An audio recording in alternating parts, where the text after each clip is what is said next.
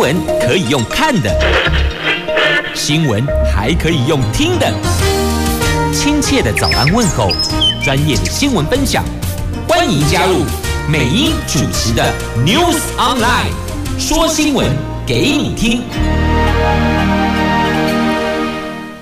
亲爱的朋友，台港后打开后，大家好，欢迎您再度锁定收听 News Online，我是美英，我是谢美英。来，时间上午的七点三十六分喽。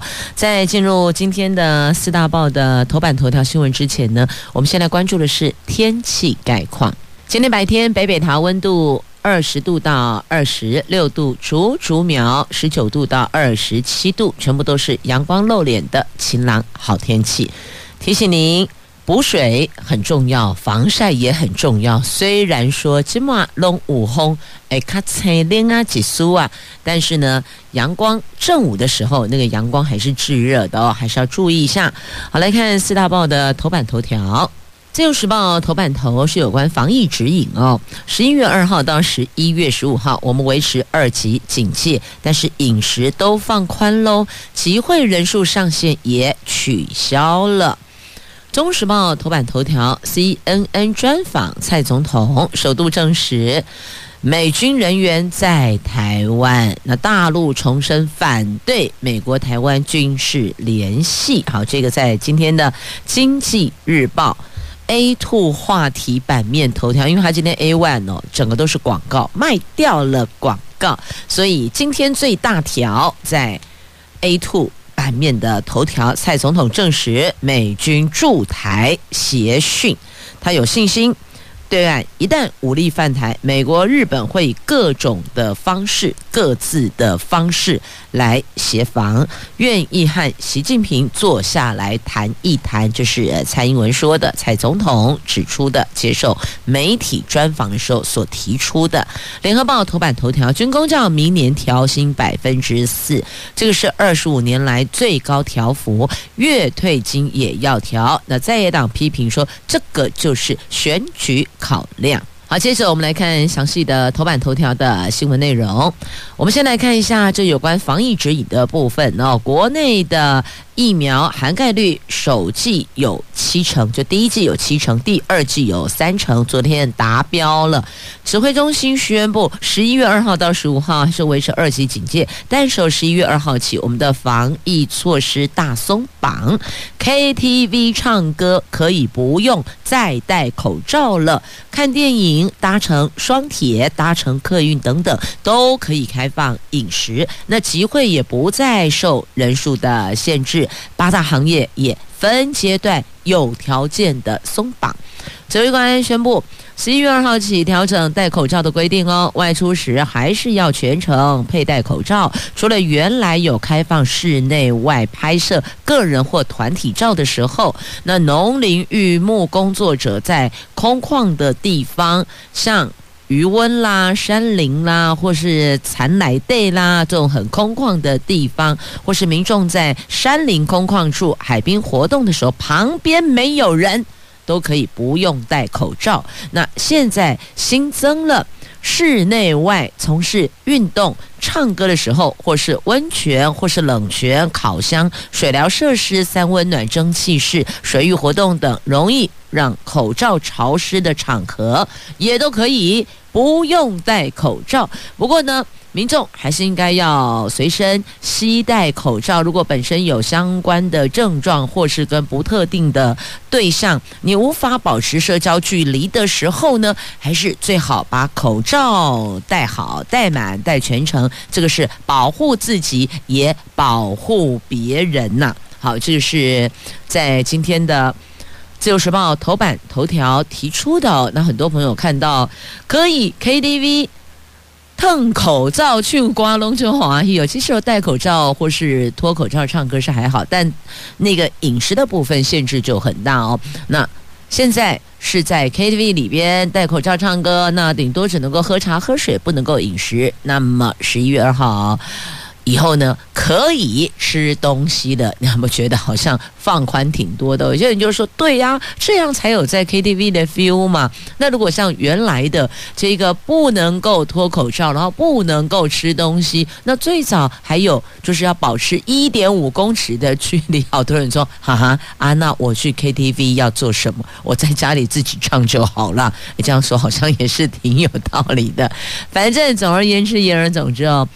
到 KTV 去就是大伙儿就是开心嘛，嗨嘛。那如果还有这么多的拘束，那个 feel 就跑掉了。因此呢，他们说太好了，这一次哦，这个松绑对于某些营业场所来讲哦，也许可以带来新一波的。挹注，它的营业额的挹注，加上振兴五倍券出来了，所以呢，在这个部分，如果您刚好是业者，赶快思考一下，怎么样加码，让更多的这些朋友们愿意来消费。但是提醒大家哦。如果身体有不舒服的话，就不要到密闭的室内空间去了，好不好？把身体顾好才是最重要的哦。那么开放饮食的部分，除了刚刚提到的 KTV 之外呢，这 MTV 啦、网咖啦、电影院啦、国内航班或是船舶、游览车、公路客运、双铁车厢都一样哦。那双铁车厢之前说都不可以脱口罩，等于说你都不能吃东西。以前还是变东变东，收诶变东也不。行了，所以现在告诉你，只要你旁边没有人，座位旁边没有人，你在车厢内也是可以脱口罩来进食的。好，这个是相关的防疫指引的松绑，重点就是会当碰口罩啊。继续呢，我们来关注联合报的头版头条的详细的新闻内容，有关军公教调薪，那很多企业员工都希望有。官方政府带头调戏，能够让民间企业也跟着调薪，只是今年做调薪，不知道民间企业能够跟上多少脚步呢？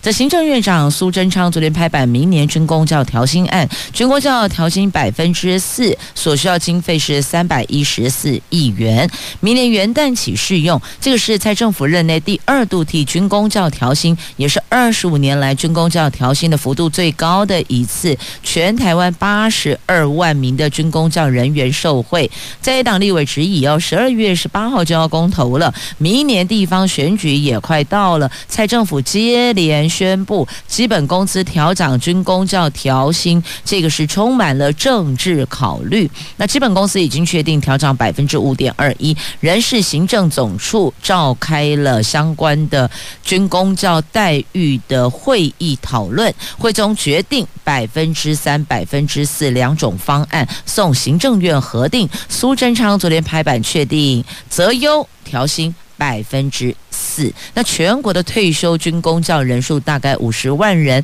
年金改革之后跟现职人员调薪脱钩。根据现行的相关施行细则，消费者物价指数累计成长率达到正负百分之五，或至少每四年才由全序部组成专案评估小组提出评估报告或是调整的方案。所以呢，看来这一次的这个军工教调薪四趴。确定，那么月退金也要调。那昨天院长在行政院会说了哦，他说他是靠黄袋子长大的。这黄袋子就是以前的那个薪水袋啊，装薪水的袋子哦，拿来发薪水的。他说他的父亲是基层公务人员，母亲是老师，所以呢，他就是靠黄袋子薪水养大的。希望能够提高军公教的待遇，也希望刺激带动民间企业。他认为应该要跟退休军公教一起分享，才是。誉为提拨明年军工教退休人员调增月退金所需经费的十亿元。他也说，相关办法是物价指数超过百分之五，或是每四年再斟酌。虽然现在时间还没到，但明年就满四年了，所以他希望优于斟酌，让退休军工教同仁退休后的经济生活能够多一点点温暖跟保障啊。那行政院人事总处说，军公教退休金最快明年七月一号调整。那至于调整比例多少，将由銓叙部、跟教育部、跟国防部会商。据了解，军公教明年月退金调整幅度将在明年初讨论，所以这有两个日期哦，就是。军工教明年调薪四趴是明年元旦起，那么月退金的部分是明年七月一号起。那至于调多少，明年初再来讨论，再来决定啊。那全国教师工会总联合会指出，有调总比没有调好哦。这不管怎么说呢。总是有啦。那比起民间企业薪资的平均涨幅，军工教调幅还有一大段的距离。那军工教调薪应该纳入相关团体代表，并且加以制度化，才符合民主国家的做法呀。好，这是军工教调薪的部分。那也希望由政府带头调整，能够联动带动民间企业也跟进哦。无论多跟少，但至少有动总比没动好，是吧？万伯伯万救，这里跟他讲，因啊得加疼啊，赶快哈！万伯伯万救，就至少你要有调整。那一旦有调整之后呢，就比较能够带动经济，刺激内需，这个才是最终的终极目标。希望能够造成一股良性循环，而不是大伙儿都开始哦遵节支出，然后这个不用，那个不花，呃，这个不买，那个不需要。那么就整个内需经济环境就会紧，就会这个萎缩。所以政府的目的其实在这里，希望大家还是要继续的消费啦。接着我们来关注这一则新闻，在今天四大报头版都有呈现，而且在中时跟经济日报算是放在头条，自由时报。以及联合报在头版下方都有报道，这是虾米代志的牵涉到国安呐、啊。这蔡总统接受 CNN 专访，首度证实美军人员在台湾就驻扎在台湾协训呢。这总统接受 CNN 专访。他昨天发布了专访的内容。他在专访中首度坦承，有美军驻台协助军队训练，也有信心，一旦中国武力犯台，美国会协防台湾。不只是美国，日本也会呀。这当然也是基于他们这两国的国家利益。那么蔡总统说，希望。习近平能够跟台湾多多对话，他愿意跟习近平坐下来谈。那现在是习近平不想跟我们坐下来谈呐、那么在联合报切入的角度呢，有把它调整到美国中国的互动的样态哦，就等于从这次蔡总统接受 CNN 的专访再来看一下，实际上美国不是只有。跟台湾坚持到底，他其实跟中国也有一些些的互动。譬如说，去年的九月到今年的一月，这短短的五个月里边，这两国的军事高层两度密电。那总统现在认为，台湾跟美国紧密友好，这个建立在国家。利益上的关系哦，我们还是要小心处理，小心因应哦，不会这么情义相挺到底，势必当中有盘算他们的国家利益。那如果一旦有损国家利益的时候，这个关系有没有可能就会有变化了呢？那我们一直认为，民主存在的意义大于一切，国际需要台湾，这个是我们在。处理两岸关系的时候，所告诉自己的：我们有民主，我们有民主存在的价值，我们是有实质存在的意义。但是对中国来讲，民主真的很重要吗？你看他一波一波的作为，哪一个有跟民主擦到边的？完全没有啊！所以跟中国不用谈民主，那么跟美国要谈的是国家利益。只要确保我们台湾对他来讲有实质存在的。价值，它才会跟我们稍微靠近一些些呀。所以，情谊相挺，往往是架构在国家利益之下的。所以国家利益才是最高的。那不过呢，美军在台湾有协助这些协训的相关的事项，这也是一件好事啦。那所以大陆。反对美国台湾军事联系嘛，他不要我们互动太好啊。那对于蔡总统昨天所发布的 CNN 专访的内容，台北市长柯文哲他说看得心惊胆战，应该是先求和平吧。他们认为是。先稳住，先和平才是最重要的。不过话说回来哦，这个大内宣背后的危急关头，我们还是得审慎看待呀。美国、中国、台湾形势瞬息万变，中国美国关系这两年来，坦白说挺复杂的，一会儿暧昧，一会儿又好像很冷峻。那中共外事处说，他们和美国。国安顾问苏立文有在苏黎世磋商，这个也已经是公开的新闻了，这不是秘密了。在还没有或两双方会面之前，算是这个秘密。后来越接近就半公开，后来就全公开了嘛，对吧？哦，那美国总统拜登跟大陆国家主席习近平年底将举行拜习会。不过，跟台面上对话比较，美国、中国两边的军事高层被爆出有两度密电，这个对我们来讲就更加震撼了，对台湾应该有具有一定的警示作用。那美国、中国密电背后是暗潮汹涌的军事角力跟大国棋局。蔡政府这个时候谈美国台湾理念价值同盟。要当心，会不会有可能啊？是误判情势，亦或者是我们自己过于乐观呢？这个也是要小心的。他们既然有在密电，有在互动，甚至年底两国的领导人还有一场拜习会，那拜习会后会不会影响到我们的关系呢？所以，到底是美国让我们觉得他全力挺我们，让我们觉得他非常好，但。另外一边又跟中国密电，是这样子吗？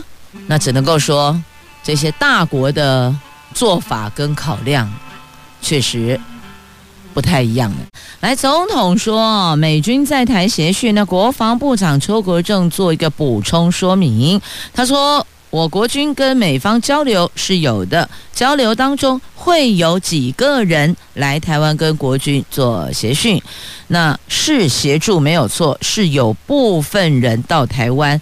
但没有部队进驻哦，这整支部队进驻跟几个人来协训，那个落差是很大的哦。那美军要来协训，当然会住在这里，这个是一个交流的范畴，所以邱国正有做一个补充的说明。继续，我们来关注《自由时报》头版下方的新闻，这马前总统。三中案确定有二审，这北检收无罪判决之后，二十号就二十天内他会提起上诉。这前总统马英九被控贱卖国民党党产三中，就中广、中视、中影跟旧中央党部大楼。那么这个部分呢，一审是判无罪嘛？那。地检署说，收到无罪判决之后，二十天之内会提起上诉啊。好，那么再继续来看，这中二补选就中选会他公告的哦。台湾激进党立委陈柏惟罢免案通过，解除立委职务。台中市的第二选区，就我们中二的立委补选哦，时间定在明年的一月九号投票。绿营渴望是由民进党前立委林静怡出马，户籍前天已经迁进去台中乌日。那国民党台中市党部则说，前立委严宽和还是推辞参选，人选还没定论。那民众党中央委委员蔡炳坤说：“不会为了选举而推人，有的时候不推人选，反而会有更大的合作空间呢。”好，所以呢，这一席空出来了，那民进党很迅速的，就是由林静怡出马，所以户籍马上迁到台中的乌日。那国民党这个地方呢，严宽恒还是说以不被算啊，推辞选举哦。所以最后到底会派谁出来还不知道。不过明年一月很快就到了耶，今天已经是十月二十九号了。距离明年一月也不过才两个多月的时间而已，这个部分可能蓝营还是要加快脚步哦。那么再继续要提供给您的这个要特别提醒哦，居住在新北桃园的朋友要当心了哦。在桃园十一月份起，奖金就检举乱丢垃圾奖金提高到七十五趴，最高可以领三千六。所以你看看这个八德龟山有部分地区。试办专用垃圾袋，那避免民众随地丢弃垃圾的状况会更加严重，所以环保局提案修订了相关的办法，检举奖励办法。十一月起，全桃园市的检举奖励金比率从原来的百分之十大幅提高到百分之七十五，可望实领大概三千六百元。所以，如果你把这一块盯好盯满，说不定你只刚一天检举成案一桩，你就有收入三千六，大概是这个意思哦。所以，惩罚罚款哦，不是最终极手段，不是最终极目的，它只是一个要大家养成守法的好习惯的一个过渡期的手段而已。来，请大伙儿要多加留意哦，因为龟山隔壁是新北。那所以特别特别要提醒、哦，这民众不要乱丢垃圾。那外县市的这个民众也不要到桃园来乱丢垃圾，小心会被检举，要吃罚单的。再继续来看一下这个跟钱也有关系哦，这是第三波开奖啦，动资券跟客庄券。来，动资券昨天抽出了十组幸运号码，哎，每天念这个幸运号码，念一念会不会在当中有发现很 lucky 的这个号码？买个乐透，说不定就真乐透了。好来，有时候自己想一想，心情愉快就好了。来，这十组的动资券的幸运号码是身份证后两码八二四五五七五三零零，末三码五四六八五五八六五零一二九八三。恭喜五十万七千四百零一人中奖了，那这是动资券。那么客庄券则是由身份证末两码一四末三码二六九的民众中签，恭喜九万六千六百四十六位的幸运儿。好，这是第三波的开奖。那再来关注哦，这东港银王看到。一些的摸摸就澎湃，那个彩哦，我只想问，这个二十块买得到吗？当然买不到啦，现在物价都不知道飙涨到哪里去了，只能够说呢，看到屏东县长潘孟安端出这一碗，实在太澎湃、太诱人了。即便现在吃饱了，还是会觉得那个食指大动了哦。三年一刻的屏东东港迎王平安祭典列入国家级的民俗活动，这个持续到十月三十一号凌晨哦。这个是游客跟外地游子们最最期待的地方盛事。过程中除了传统阵头，路旁为教班及亲友准备的饭汤，就像是美军的军备竞赛一样啊。超级丰富的那高级花枝龙虾都有机会出现呢，你看多棒啊！展现东港海鲜的霸气。屏东县长潘孟安贴出了一张比碗还要大的红鲟饭汤的照片，让人羡慕到不行不行啊！大家都想要去尝一尝喽！你看，乌昂笋呐，还有高级花枝啦，这是为教班级亲友准备的饭汤哦。他们都很客气，哎，无啦，变崩啦，青菜煮煮的啦。大家都很客气，可是实际上这料多丰富，营养美味呀。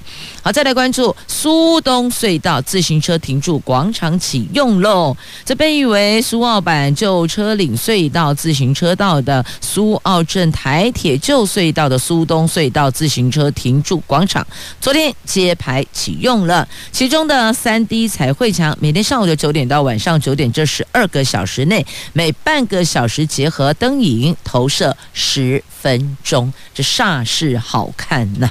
在今天节目里，邀请一位大家都非常熟悉的好朋友，过去为民服务长达二十七年的时间呢。他今天到节目中来空中问候所有朋友们，还带了他们家的宝贝一块儿过来介绍给大家认识呢。我们先来欢迎前桃园市议员刘茂许刘议员好，美英早，大家好，我今天特别带了我的女儿袋鼠妈咪张硕芳，来欢迎硕芳好，Hello，大家早安，我是勇敢妈咪张硕芳。勇敢妈咪张硕芳，为什么特别强调勇敢妈咪呢？来，请问一下我们茂群一座。呃，我的女儿非常的勇敢，生了一个早产儿，一路陪着她从生产到现在，一路点点滴滴的照顾这个小男孩，已经两岁了。我们也让他分享一下他的艰辛跟甘苦。母爱真伟大，硕芳，来，勇敢妈咪。我知道最近在我们的 Podcast 有一个节目《袋鼠酷妈咪陪你聊》，您就是这个节目的主持人。是的，那当时为什么会想要制作这一个节目呢？嗯，身为桃园的一个创业家，因为我当初年轻的时候也是有创业，嗯，然后。在两年前生下了一个一千两百三十五克的低体重儿童，他是一个早产儿宝宝。那为什么他叫做袋鼠酷妈咪？是因为他在经历保温箱的这个过程，他是要做一个叫做袋鼠治疗，所以所有勇敢的早产儿父母，他们都叫做袋鼠妈妈、袋鼠爸爸。那小 baby 叫做袋鼠宝宝。袋鼠妈咪是这么来的，对。那所以你制作这个节目，就是想要让在这个区块需要资源、需要协助的家庭爸爸妈妈能够有更多的帮助。对，我们希望透过声音来去陪伴这些有特殊需求的宝宝的父母亲。那他通常也是一个家庭支持的一个来源，然后用这样子的。一个园地来去跟大家分享我们在这些经历跟这些过程，去给大家一个精神上的支持跟实质上的帮助。我们通常听闻早产低体重的宝宝，我们大家想到是这个孩子，但实际上照顾这个孩子的家庭跟照顾这个孩子的爸爸妈妈，他的亲人，其实也很需要大家更多给予专业的建议跟协助，而且这个必须是正确的做法。有时候，如果做法错误，亦或者观念错误，对这个孩子的影响是很大的。对，像我的宝宝，他因为是低体重儿童，然后他经历了四次人生的大手术，心脏的手术，还有恶劣的手术，疝气，还有尿道下裂的手术。他在我的生命中是一个开启我人生的一个很大的一个配置的。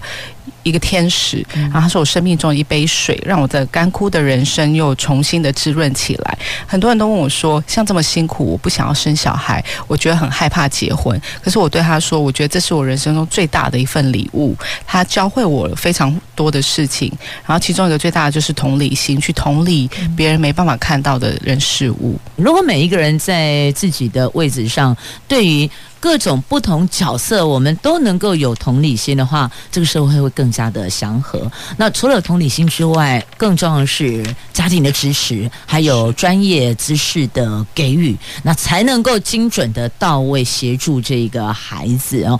那我们的小冬瓜出生的时候是一千两百三十五公克，算是非常非常低体重的，在照顾的过程非常的辛苦。对，他从一开始在保温箱，然后他其实基本上是没有办法顺利的进食，他必须要透过鼻胃管的注入，然后再带回家之后，也因为他的心脏问题，导致于说他非常的喘。半夜也是会醒来，那我们也会担心说他是不是会没有办法，就是在呼吸窘迫跟没有办法呼吸的状况之下就有意外的产生，所以我们也是经历了就是一直不停的进入医院，然后出医院，然后这都在疫情的期间去执行的，所以其实是对父母亲来讲，还有身旁的亲友来说，都是一个很大的，不管是在身体上的负担，精神上的负担。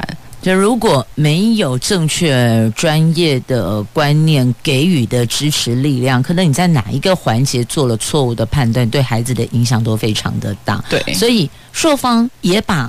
这一些专业人士的知识建议做法带到你的节目，带到你的 podcast 当中来。那你在这个节目中也邀请过很多很多的来宾朋友哦。嗯、那制作到现在，这个节目也超过三十集了。对，也是从疫情的时候开始制作开播这个节目。刚好很多人也都不能出门，听着节目也可以得到很多的专业建议。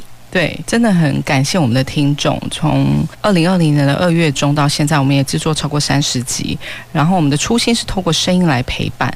然后在这个陪伴的过程之中，我们认识了很多跟我们有相同问题及其他相关的，我们未来即将会碰到的问题的父母亲啊，或是家长也好，甚至说有很多的专家，还有很多的达人来跟我们分享。我们在之中访问过了非常多位专家，然后还有就是家庭观念的性教育推广者，然后还有视障心理师。因为像刚才美英姐说的，在人生当中，我们碰到问题，不是只有宝宝受到极大的压力，其实照顾他的照顾者也受到很大压力。所以我们去访问了很多有关于心理的教育者，我们询问他，我们要怎么样去帮这些父母亲或是主要照顾者去做一个心理层面的舒压。所以我们访问了其中一个还蛮厉害的，我觉得她是一个视障心理师，她也跟我们分享如何成为一个勇敢的女性。还有桃园的才女，跟我们桃园现在 super 老师，呃，还有仙女老师于怀瑾，她同样的也是早产儿妈妈，然后她自己带着两个早产儿双胞胎，其中还是有一个是脑麻的小朋友，然后这个小朋友已经十七岁了，她跟我们分享她在这一路上以来是怎么样。呃，去创造奇迹，然后啊、呃，打动我我们的人心，然后鼓励我们怎么样勇敢的陪伴这些孩子。所以，透过这些爸爸妈妈他们过去照顾孩子的经验分享，也让碰到相同问题的爸爸妈妈，我们的袋鼠爸爸、袋鼠妈妈得到很大的支持跟协助。今天邀请茂旬议员跟硕芳哦，两位有共同点，都是母爱满意的伟大妈妈呀。一位是为女儿，那一位是为儿子。那在节目上的我们知道了，硕芳是袋鼠妈妈。啊有一位早产儿，那也是因为照顾小冬瓜的过程当中有很多的心得跟专业，所以呢也开了一个 podcast 的专业的一个节目，在空中分享许多的照顾的一些宝典哦。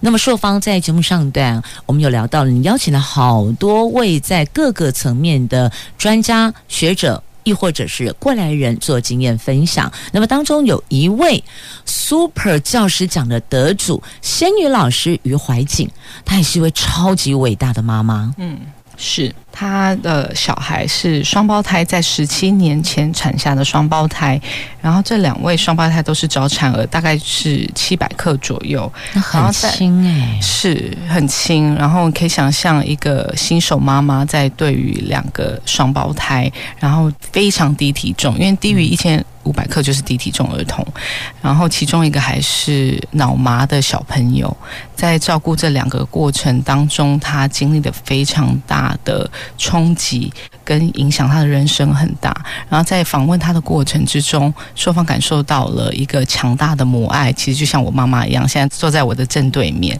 然后也给硕方很多的精神的资助跟关怀，然后也让我有更多的勇气站出来跟大家分享有关于孩子的照顾、特殊的需求这一块，在当时哦。小冬瓜的到来确实对朔方也造成了不小的冲击，但是硕芳这位勇敢妈咪开始寻求专业请教，在这个部分有照顾经验的妈咪在当中学习到照顾的技巧，所以现在小冬瓜也快两岁了。在节目中，您邀请了仙女老师于怀瑾哦，她也提供了很多一路走来的一些辛苦点滴，怎么样去陪伴孩子哦？那这个部分是不是也可以来分享？在陪伴孩子过程，我发觉我们俩的共同点其实是一样的，就是当你发现孩子的问题的时候，他需要的一些支援跟协助。那当你身旁没有，你要怎么去寻求这些协助？那身为妈妈，你一定就是竭尽所能的去找到你的这些资源，不管是在医疗上、心理上跟复健上的资源。那她也是一个非常令我敬佩的母亲，她同样的有工作，她是一个专业的老师，得过 Super 老师奖。他跟我分享最大就是说，你要认同你的孩子是需要协助、需要支持的。当父母亲的角度是已经认同了、已经认定这件事情，那你下一步就是要去用尽你身边所有的资源去寻找这些资源，因为很多母亲是卡在那边，或者父母亲还在卡在说我不觉得我的孩子有问题，所以我们看到了很多的案例是小孩子他被放在家里面，错过那个黄金治疗期，其实这对小孩子是最大的伤害。那余怀静老师跟我们分享的这个过程，他在分享说他如何的去寻找资源去照顾他的孩子，然后现在的孩子已经十七岁了，已经上高中了，然后这孩子还是不断的需要社会的资源、政府的关注及民间的这些治疗，所以他对我来说是一个非常大的一个支持，因为。当妈妈的角色就是你必须源源不绝的无止境的爱灌注在你的孩子身上，它是一个无止境的道路。所以从于老师的身上，你得到更大支持你前进的力量。对，除了母爱之外，那也看到了可以这么做，孩子还可以到高中，在学校跟大家一样正常的生活，所以这是一种鼓舞。哎。对，非常大的鼓舞，因为两个小孩都在经历不同的需求跟治疗，然后可以让一个脑伤的孩子、脑麻的孩子去经过这么长期的复健。因为硕方曾经在带着小冬瓜去复健的时候，看过脑麻的小孩，大概三岁左右。我看到他所经历的这些过程，我身为一个母亲，我无法想象，我甚至就是感同身受到，觉得非常的心痛。所以他能够这样子训练他的孩子到十七岁，到融入大家，融入社会。我觉得非常的崇拜像这样子的母亲，这样子的老师，而且他的口号就是“慢慢来，我等你”。嗯。我觉得这是所有的听众都希望得到的一句话，就是虽然你的小孩子还没有到达那样子的程度，可是慢慢来，妈妈永远都会在这边等你。慢慢来，我等你，这是给孩子一股安定的力量，对，孩子才会不慌张。老天爷给这个孩子关了这扇门，开了另外一扇窗，最重要就是父母亲，你有没有把他放在对的位置？再来，你的陪伴，你给予他的支持，给他的安定，这个都影响这个孩子很大。你看，像台北市长柯文哲，他能够成为专业的医师，台大医院的主任，能够成为我们的首都市长，我想这回归到他的家庭，他也是亚斯伯格症的患者，但是你看得到适当的照顾、跟陪伴、跟支持，他在这一块领域可以这么这么的深入，所以老天爷给予这些特别的孩子有。特别的能量跟我们是不一样的，我们可能耐性跟专注度没有他们那么的强跟执着，把它放对的位置，给予支持力量，他可以很深入，成为这一块领域的顶尖专家。That's right。我们还有就是可以成为面包老师的，就是非常善于做餐点，然后做烘焙，这些都是很多的特殊儿。他们其实在于有对的教育、对的环境，在培养之下，他是对社会上是一个很大的助力的。